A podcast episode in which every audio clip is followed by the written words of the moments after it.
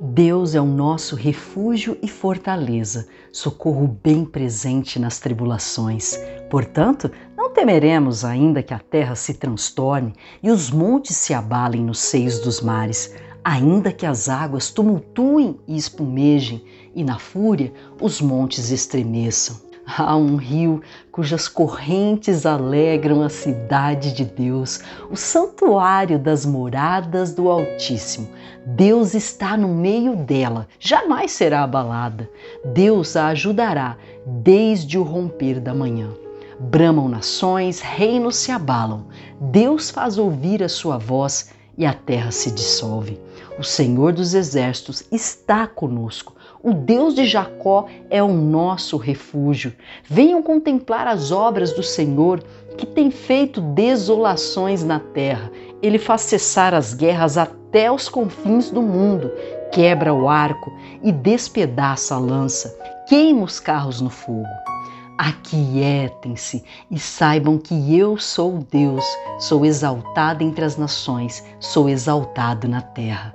O Senhor dos Exércitos está conosco, o Deus de Jacó é o nosso refúgio.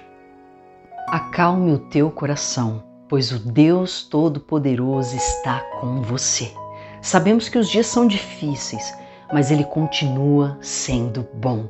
Deus continua sendo fiel. Durante o dia, se as notícias más chegarem e a preocupação quiser desestabilizar o barco do teu coração, lembre-se de ancorar o seu coração na palavra de Deus. Convide o Espírito Santo para te ajudar a passar pelas tempestades da vida. Ele foi deixado por Jesus para ser o seu amigo, seu conselheiro, seu ajudador. Foi ele quem deu vida a Jesus no terceiro dia, fazendo-o ressuscitar.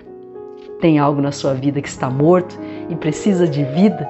Chame alguém que é especialista em transformar morte em vida, pranto em alegria, dor em prazer.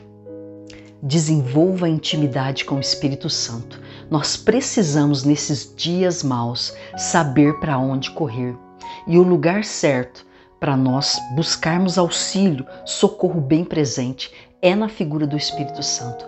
Foi ele que foi deixado aqui para te ajudar a passar pelas perseguições e tribulações e ter êxito. Então não espere mais, na hora da dificuldade, você já sabe para onde correr.